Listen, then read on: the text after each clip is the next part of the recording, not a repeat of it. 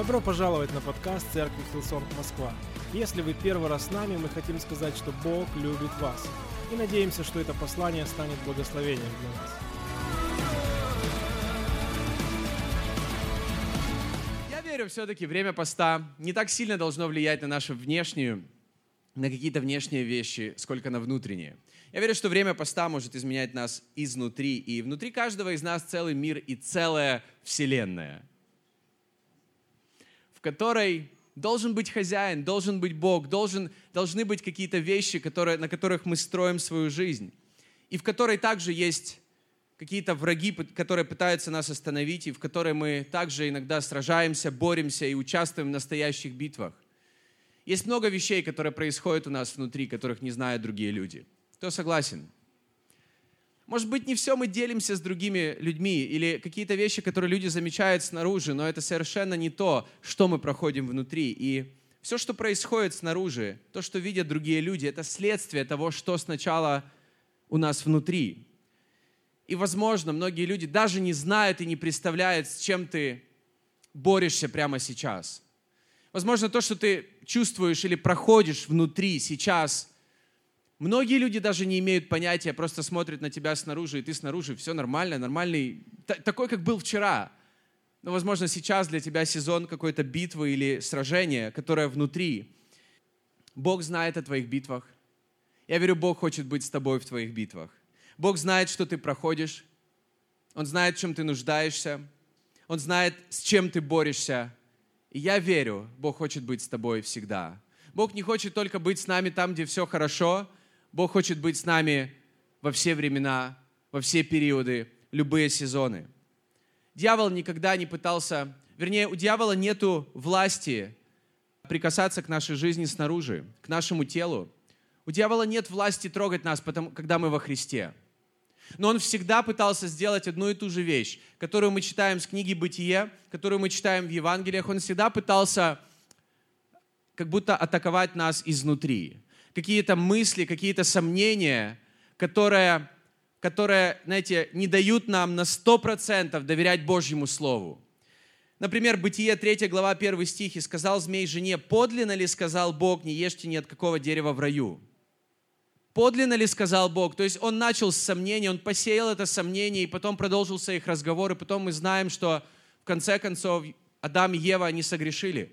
Но это началось с того, что Дьявол, он атаковал что-то внутри. Он сеял сомнения внутрь нее. Матфея 4 глава 3 стих. «И приступил к нему искуситель и сказал это, когда Иисус находился 40 дней в посте в пустыне. И дьявол ему говорит, если ты сын Божий, скажи, чтобы камни сии сделались хлебами. Вопрос был не в хлебах, не в камнях, не в голоде, а в его вопросе, если ты сын Божий.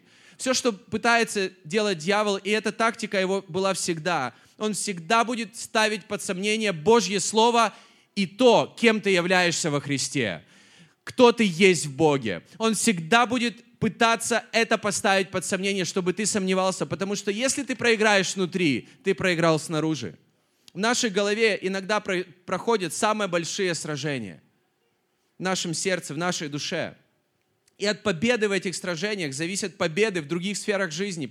Поэтому притчи 23 глава 7 стих написано, каковы мысли в душе его, таков и он. Говорится о человеке. То есть, другими словами, то, что мы позволяем, как мы позволяем себе думать о себе, о других, о жизни, обо всем, это будет влиять на всю жизнь. Это потом будет на наших устах. Это важно, то, что то, что происходит внутри. Есть сражение, которое внутри, которое никто не видит. Возможно, даже муж и жена, которые близко, которые вместе в браке 10, 15, 20 лет, даже они могут до конца не понимать, какое, с чем ты борешься прямо сейчас. Потому что это наши битвы, которые есть у каждого из нас. И было время, когда я уже был пастором, и когда я, соответственно, читал Библию, я знал Библию, я, я знал, кто я в Боге, я знал, кто я во Христе. Но все равно я допускал какие-то мысли или какие-то вещи. Я просто допускал это говорить каждую неделю и каждый день. И одна из этих вещей, я просто хочу поделиться, какое-то время назад, несколько э, лет назад, я постоянно говорил такую фразу «я ничего не успеваю». Я это говорил каждую неделю, я это говорил каждый день. И это настолько формировало мое мышление, это стало определенной твердыней и убеждением в моей жизни. И поэтому, как следствие, я жил в постоянном самоосуждении и недовольстве. И в нашей жизни могут быть много таких вещей, которые, знаете, становятся какими-то твердынями, из-за которых мы постоянно сомневаемся, из-за которых появляется какой-то страх. И что бы Бог не приготовил для тебя в 2020 году, я верю, что у Бога есть планы для тебя в 2020 году и для нашей церкви. Насколько бы не были, знаете, реальными Божьи обещания, и мы осознаем это о твоей семье, о нашей церкви, обо всем в твоей жизни, каждый из нас сталкивается с реальными врагами внутри, которых нам нужно побеждать и нам нужно знать, как побеждать. О чем я говорю? Сомнение, страх, неуверенность, беспокойство, переживание. С одной стороны, может показаться, что эти вещи нужно проповедовать тинейджерам, но, друзья, у всех у нас это есть все равно. Может быть, мы уже гораздо тверже, и мы лучше знаем, на чем мы стоим, во что мы верим. Но эти вещи появляются, и когда это, когда это оккупирует наше сердце, считай, ты проиграл во всех своих начинаниях во всем, что бы ты не начинал делать. Несмотря на то, что я верю в Иисуса Христа, и, и все мы, мы верим в Иисуса Христа, мы можем слишком много времени проводить за одним столом, общаясь со страхом и с сомнением. Мы можем слишком много времени общаться с ними и сделать их своими друзьями. И мы продолжаем верить в Иисуса, мы продолжаем верить в Его благость и милость для нашей жизни, но мы слишком много обща- можем общаться или слушать страх, сомнения, переживания могут оккупировать наше сердце. И самая большая проблема, что внешне никто этого не будет замечать. Числа 13 глава 33-34 стихи. Это говорится о том, когда израильский народ, он находился вот-вот перед тем, когда Бог сделал бы самое большое чудо в их жизни, он бы их привел к тому, к чему он вел их долгое время – но произошло следующее. Распускали худую молву о земле, которую они осматривали между сынами Израилевыми, говоря, земля, которую приходили мы для осмотра, есть земля, поедающая живущих на ней. И весь народ, который видели мы среди ее, люди великорослые, там видели мы и исполинов, сынов Янаковых от исполинского рода. И мы были в глазах наших, Посмотрите, что здесь говорится. И мы были в глазах наших перед ними, как саранча, такими же были мы и в глазах их. Израильский народ, ты знаешь, они проиграли эту битву еще до начала битвы. Они проиграли эту битву через то, как они смотрели на самих себя, как они уменьшали самих себя, как они не полагались на Бога и полагались на самих себя. Правда в том, что когда мы читаем другие книги, дальше Библию, следующие книги, как все народы боялись израильский народ из-за тех чудес, которые Бог делал среди этого народа. Просто все в трепете были. Они думали, как вообще возможно его победить, как можно устоять перед таким народом, у которого Бог просто вот так вот сделал, и, и море разошлось, который, им захотелось мяса, он им там подул ветер, ну там не мясо было, там была птица, но все равно, неважно. Он им там пригнал еды. Если им не хватало пить, из скалы пошла вода и так далее. Бог делал такие чудеса. Постоянно там был этот огненный столб ночью и э, облачный столб днем. Все народы были в трепете. Но проблема в том, что они также были в трепете, когда смотрели на других, потому что проблема была в том, как они смотрели на самих себя. Они проиграли эту битву до начала. И страх и переживания могут остановить тебя от самых важных решений в твоей жизни, от предназначения, которое есть у Бога для тебя, и которому, возможно, Бог готовил тебя всю твою жизнь, могут не позволить тебе участвовать в битвах, в которых Бог предназначил тебе быть победителем. Что реально не помогает нам бороться со страхом? Это пытаться себя настроить, не бояться и не волноваться, не переживать. Попытаться просто настроить себя, я не буду волноваться. Это то, чему учит мир. Или просто сказать себе, ну все, хватит волноваться, да все, нечего переживать, все нормально. Это то, что говорит мир, и это то, что реально не работает. Или у кого-то это получается. Или просто поднять себе настроение, но, но когда твой долг, он смотрит тебе в глаза и никуда не уходит, или твоя проблема, она все там же, как и была раньше, то что изменяется? И можно продолжать поднимать себе настроение, но нам нужен реальный ответ. И это то, что мир пытается делать, это то, что, я верю, не работает. Потому что каждому из нас нужно присутствие Бога в нашей жизни, чтобы освободить нас от беспокойства, страха, переживаний и укрепить нашу веру. Каждому из нас, каждому христианину, не только всей церкви, но каждому лично нужно Божье присутствие в жизни. И Иисус не говорит тебе, послушай, не волнуйся, да не переживай, все будет нормально. Не обращай внимания на это. Нет, абсолютно не так. Иисус хочет быть с нами в наших битвах. Бог не просит нас игнорировать факт каких-то проблем. Он хочет быть с тобой там, где ты есть, и чтобы Его присутствие было в твоей жизни всегда. И Его присутствие изменяет нас. Бытие 28 глава 15-16 стихи написано «Я с тобой». Это, кстати, не человек говорит Богу, это Бог говорит человеку, Иакову. «Я с тобой, я буду охранять тебя, куда бы ты ни пошел, я верну тебя в эту землю, я не покину тебя, и исполню все, что обещал тебе. Проснувшись, Иаков подумал, конечно, в этом месте Господь, а я и не знал. И почему Бог говорил такие сильные слова, такие сильные утверждения? Это сила завета. Когда Бог заключает с кем-то завет, Он верен своим словам на 150%. Это железобетонно. Это будет, вот этому нельзя помешать, если Бог сказал, что это будет – и в Новом Завете, мы живем в Новом Завете, это также завет. И Иисус своей кровью на кресте скрепил этот завет, и Бог сказал, я люблю тебя, я никогда не оставлю тебя, и нет ничего в мире, что может отделить тебя от моей любви. Нет ничего, что может отделить тебя, и чтобы ты потерялся. Я буду с тобой всегда. Возможно, будут разные сезоны или периоды, но я буду с тобой всегда. Веришь ли ты в это? Друзья, христианство оно не о том, что мы с помощью своей морали и религиозных правил изменяем свою жизнь и влияем на мир. Христианство, оно в том, что Божье присутствие в нашей жизни изменяет нас и влияет через нас на мир.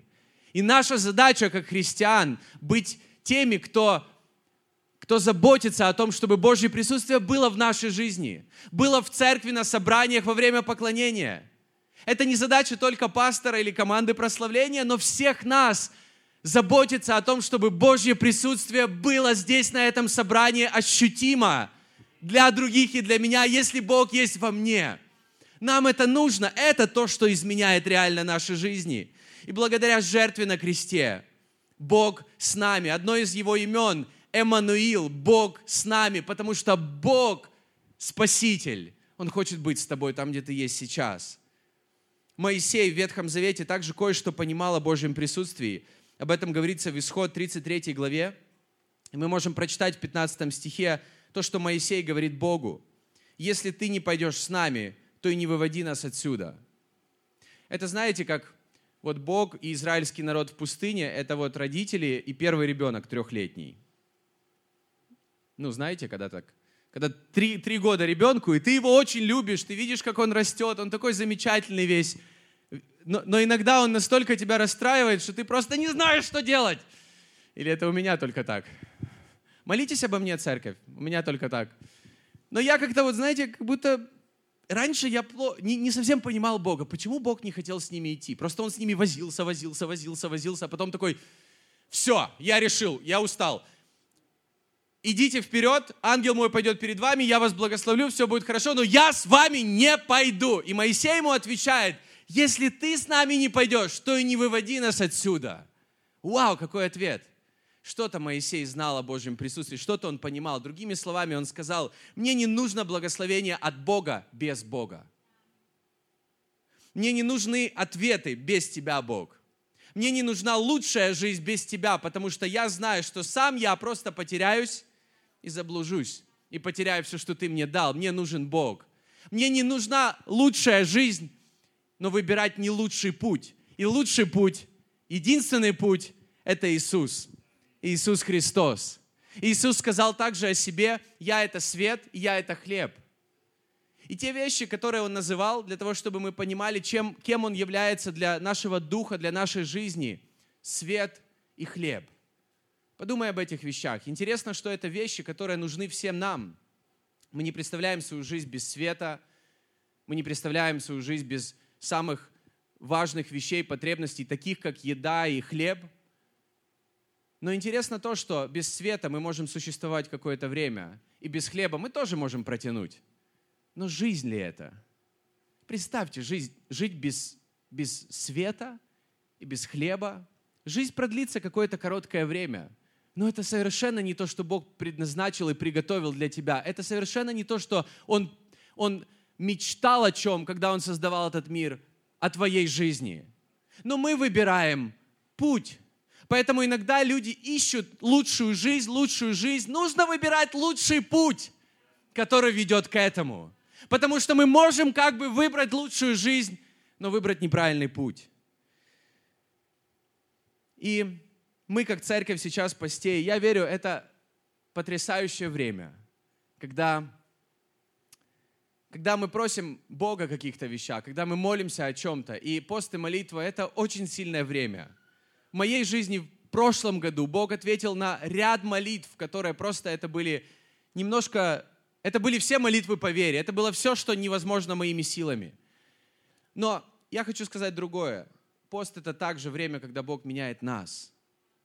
И иногда, может быть, вы замечали во время поста какие-то бывают, особенно когда это продолжительный пост, ты сам за собой замечаешь что-то, что ты думаешь, ну как я во время поста вот так себя веду? Или это только у меня такое было? Как я так себя веду?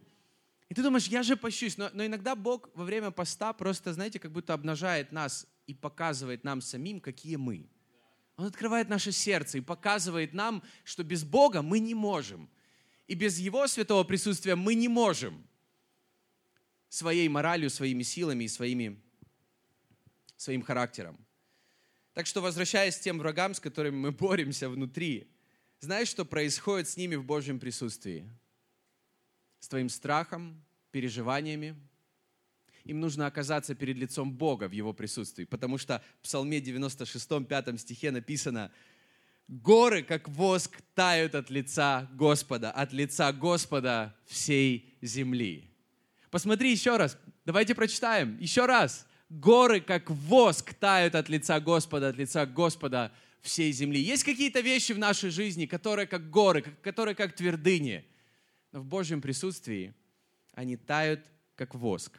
Аминь. Где бы ты ни находился сейчас, Бог с тобой. Даже посреди твоих страхов, когда ты сам дома, когда ты думаешь, что нет никого рядом, Он с тобой.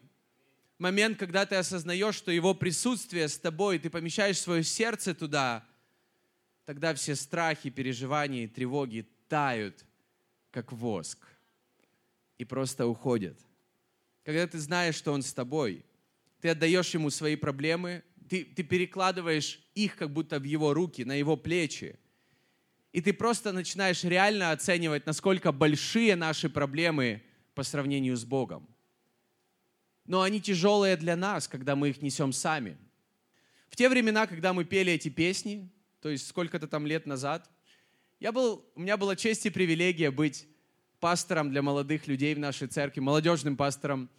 Летом мы делали такие выезды на море, мы их называли саммер-кемпы, и мы придумывали разные творческие моменты для того, чтобы людям, молодым людям было как-то более понятно что-то по поводу Бога и отношений с Богом. И я помню, одним утром мы придумали такую штуку, не помню, мы это сами придумали или где-то посмотрели, но мы придумали, у нас был такой крест, мы поставили крест там в середине лагеря, и мы сказали утром, что вечером будет особенное такое вечернее собрание, мы будем поклоняться, мы будем петь, у нас будет особенная проповедь. Но также будут особенные моменты, каждого было задание. Несложное задание, просто взять камешек и принести вечером на это собрание. Камешек на море. Все думают, ну, класс, легко. Но мы не говорили, какой он должен быть. И некоторые взяли маленький камешек, некоторые взяли такой, знаете, который можно бросить в кого-то, как Давид в Голиафа. Некоторые взяли такие огромные глыбы и шли такие довольные, я победитель просто, у меня самый большой камень. В общем, Проблема была в том, когда во время поклонения я сказал, теперь каждый берет свой камушек и поднимает, поднимает над своей головой. И пока я дальше проповедовал, я планировал проповедовать дальше 3, 4, 5 минут, люди держали эти камушки, чтобы почувствовать, насколько тяжелый грех, когда мы его несем сами. Насколько тяжелы наши заботы, когда мы пытаемся разобраться с этим сами. И потом они просто эти камни, и у некоторых уже руки тряслись, я уже смотрю, там прям вот так вот все. Потом они эти камушки принесли и положили там у креста. Ты знаешь, когда наши проблемы или наши тревоги или наши страхи оказываются в Божьем присутствии, тогда то, что казалось твердыней, становится микроскопическим по сравнению с Богом. Поэтому нам нужно помещать то, что у нас внутри, или то, что беспокоит нас, перед Его лицом, перед Его присутствием. Что бы ты ни делал завтра, где бы ты ни был сегодня в жизни, тебе нужно видеть там Иисуса, видеть рядом с собой Иисуса. Он твоя поддержка, Он твоя мудрость, Он твой мир, Он твоя сила. Римлянам 8.37 написано, но все это преодолеваем силой возлюбившего нас. А как мы это делаем? Об этом говорит апостол Петр в 1 Петра 5 главе с 7 по 10 стих. Он говорит следующее, послушайте, «Все заботы ваши возложите на Него, ибо Он печется о вас». Все заботы возложите на Него. Трезвитесь, бодрствуйте, потому что противник ваш, дьявол, ходит, как рыкающий лев, ища кого поглотить. Противостойте ему твердую веру, зная, что такие же страдания случаются и с братьями вашими в мире. Бог же всякой благодати, призвавший нас в вечную славу свою во Христе Иисусе сам по кратковременном страдании вашим, да совершит вас, да утвердит, да укрепит, да соделает непоколебимыми. То, что здесь говорится, это то, о чем я говорил и раньше, что тактика дьявола, она всегда оставалась одинаковой, это посеять страх и сомнения, посеять что-то в наши сердца, что из-за чего мы думаем и нас останавливает сделать этот следующий шаг с Богом, ради Бога, вместе с Ним или к тому, к чему Он нас призывает. И здесь говорится, что Он ходит, как рыкающий лев. Здесь не говорится, что Он, как лев, раздирает добычу. Здесь не говорится, что Он нападает, как лев. Не нападает Он, как лев. Он ходит, как лев. Знаете, что это такое? Я сейчас объясню. Если вы подойдете к моей дочери и, про, и просто попро, попробуете быть львом и попробуете ее напугать, например, Кариэле, самой маленькой, ей до года, так, ва, сделаете, она подумает, что вы лев и испугается. На самом деле, какой вы лев? Лев в зоопарке, она его никогда не видела. Иисус – это лев, мы сегодня пели в одной песне. Дьявол одел костюмчик и ходит и пугает всех, как рыкающий лев. Он не нападает на нас. Он сеет сомнения. И здесь говорится, что мы противостоим ему твердой верой. Что такое твердая вера? Иногда наша вера как будто хрупкая, иногда наша вера как будто, знаете, от ветер дует и ее сдувает.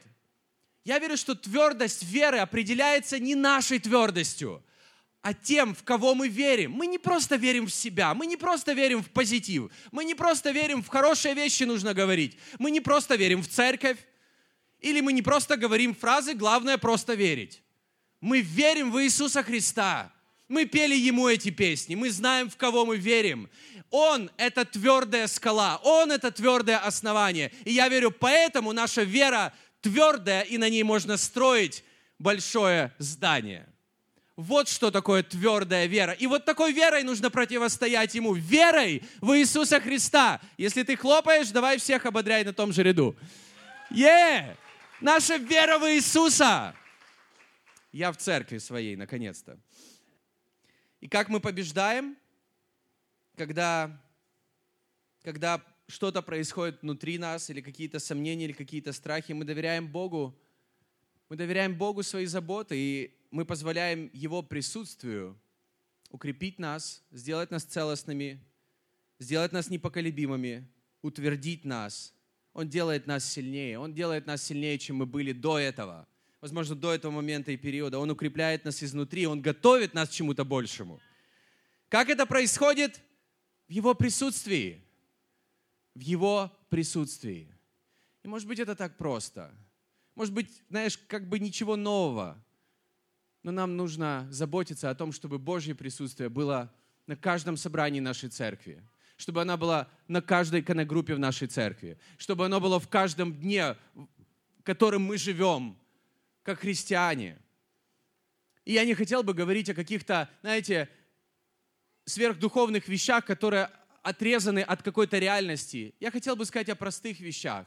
Как мы можем окунуться в Божье присутствие? Не то, что Библия нам советует, то, что Библия нам показывает. Через церковь, через Божье Слово, через Библию, через время поклонения, через поклонение.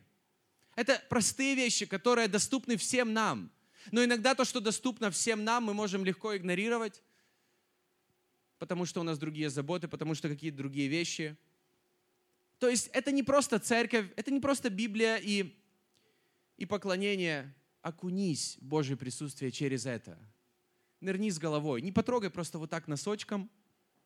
Это знаешь, как приезжаешь на море вечером или рано утром и так, а, ладно, пойду полежу еще потом она согреется. Нет, это с разгону нырнуть туда. Потому что Божье присутствие изменяет нас, а не мы сами. Церковь. Есть много сильных организаций и влиятельных людей в мире. Но Бог миссию, которая у Него есть для этого мира, доверил церкви, поместной церкви. Церкви, которая в разных городах, в разных странах, с разными названиями и по-разному выглядит, но верит в одного Бога, Иисуса Христа. Он миссию церкви доверил, вернее, свою миссию доверил церкви, которую мы называем нашей миссией. Псалом 91, с 14 по 16 стих. Почему мы нуждаемся в церкви? насажденные в доме Господнем, они цветут во дворах Бога нашего. Они в старости плодовиты, сочные и свежи, чтобы возвещать, что праведен Господь, твердыня моя, и нет неправды в нем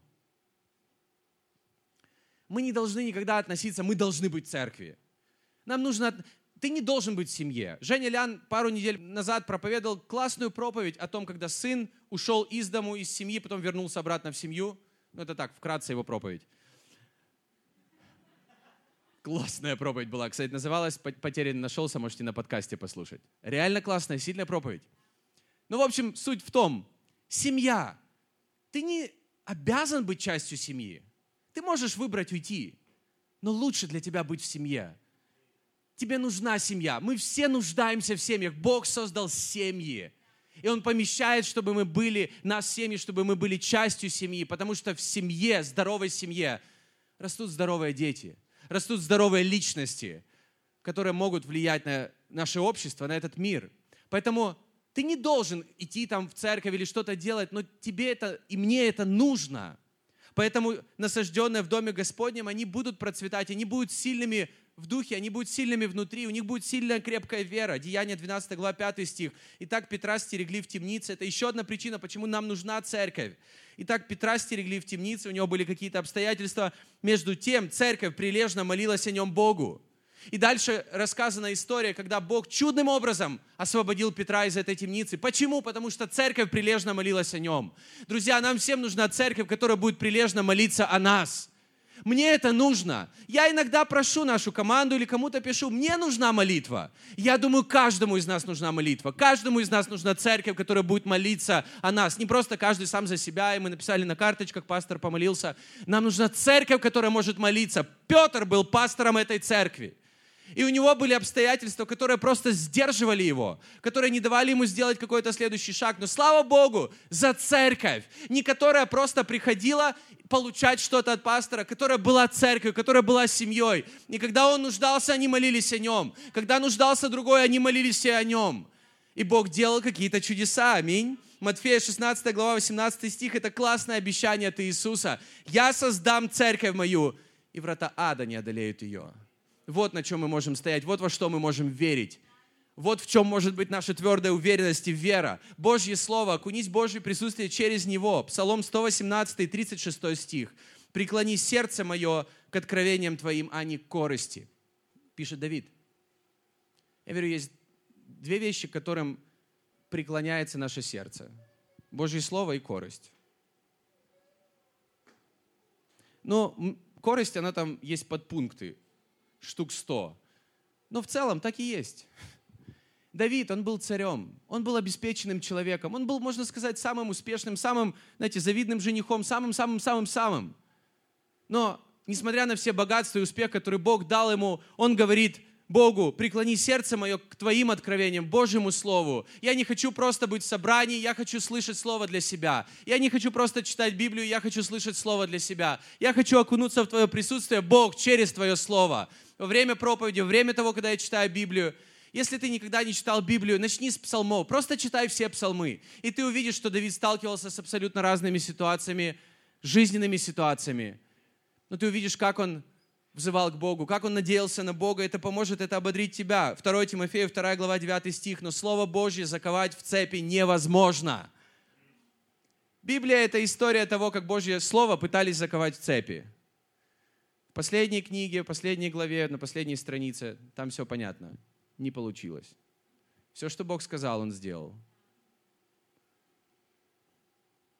Все, что Бог сказал, Он сделал. Все, что Бог обещал для тебя, он сделает. То, как Он называет тебя, ты будешь таким. Тебе нужно верить в то, что Он сказал о тебе.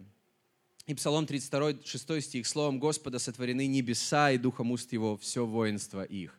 Я не, я не перестаю поражаться красоте небес, красоте Вселенной. И у нас есть возможность, Бог дал нам такую возможность, чтобы мы смотрели ночью на небеса и смотрели на звезды, смотрели на эти галактики и Вселенные, которые мы можем видеть через телескопы или какие-то современные способы. Но все это создано Его Словом. Вот что меня поражает. Все создано Его Словом. Твое исцеление прямо сейчас создается его Словом.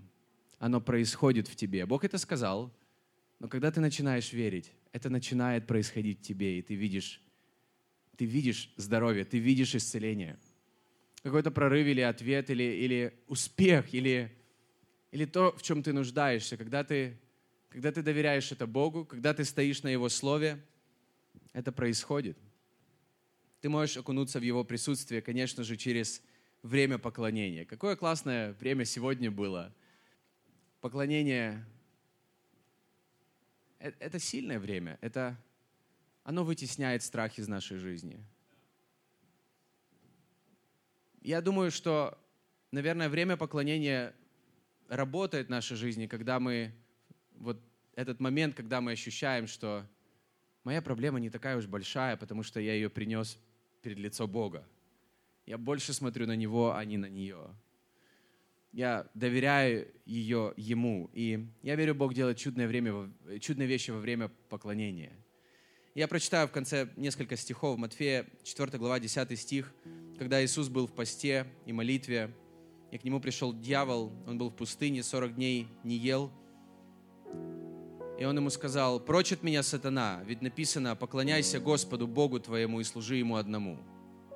Он ему предложил поклониться ему за какие-то вещи и ответы, которые он ему предлагал, но он сказал, он сказал то, что написано в его же слове. Мы знаем, что Иисус процитировал Второзаконие, 6 главу, 13 стих. Единственное, он заменил слово «бойся» на «поклоняйся», таким образом объяснив нам, что значит Божий страх в Новом Завете. Это приходить с уверенностью перед глазами Бога и просто доверять Ему. Второзаконие 6.13. «Бойся Господа Бога твоего, служи Ему одному и клянись Его именем». Я верю, Иисус не сделал ошибку. Иисус хотел показать нам что-то. Давид, я уже говорил несколько, я, я упоминал о нем. Давид, это был, наверное, самый поющий царь и танцующий, кстати, во всем Израиле. Самый поющий царь. Я другого не видел. Согласны? Самый поющий. Но в то же время самый храбрый, который одерживал самые большие победы для Израиля, который победил первого великана, и после него следующее поколение побеждали этих великанов направо и налево. Он был просто героем. Но я верю, смысл был не в том, что он поющий был. У него было сердце поклонника – он поклонялся, и мы верим, что поклонение — это стиль жизни, это образ жизни, это не вот эти 20-30 минут на собрании, это, это образ жизни. И поэтому я говорю, читай псалмы, посмотри, как Давид проходил разные ситуации, разные обстоятельства, разные тру- трудности. Он не просто пел песенки, он не просто был такой, знаете, артист, шоумен и классный царь, и воин. Нет, он был поклонник, он доверял Богу, он любил Бога, он надеялся на Бога. И он делал все, что он мог ради и для Него. Псалом 3, с 3 по 6 стих, это псалом Давида. Он говорит, «Многие говорят обо мне, Бог его не спасет, но Ты, Господи, щит мне, Ты слава моя, и возносишь голову мою. Я взываю к Господу, и Он отвечает мне со своей святой горы. Ложусь я и сплю, и пробуждаюсь опять, ведь Господь поддерживает меня. Давид знал, что такое Божье присутствие. Он молился об этом, он просил Бога об этом, он просил Бога быть с ним. И я думаю, нам нужно учиться этому образу поклонника в нашей жизни не только в воскресенье, но в понедельник. Давайте вместе встанем. Что это значит? Нам не нужно ждать команды, когда она начнет петь. Мы можем сами начать петь.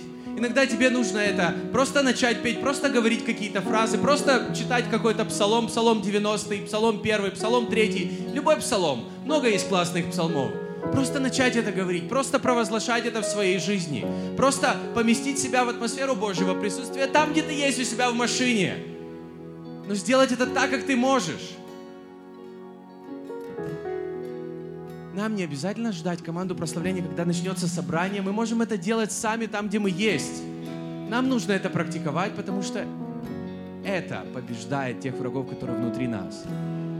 Если мы побеждаем ту битву, которая внутри нас, те битвы, которые снаружи, на 99% выиграны. Тебе нужно начать петь. Врага навеки победил ты тебя смерть не смогла сдержать. Возносим голос свой в победе мы и будем громко хвалу кричать. Аминь. Давайте вместе петь. Вы прослушали проповедь до конца, и мы надеемся, что она стала ободрением для вас сегодня. Оставайтесь с нами на связи. Вы можете посетить наш сайт hillsong.rf а также подписаться на наш аккаунт в социальных сетях. Спасибо, что были с нами и до следующего выпуска.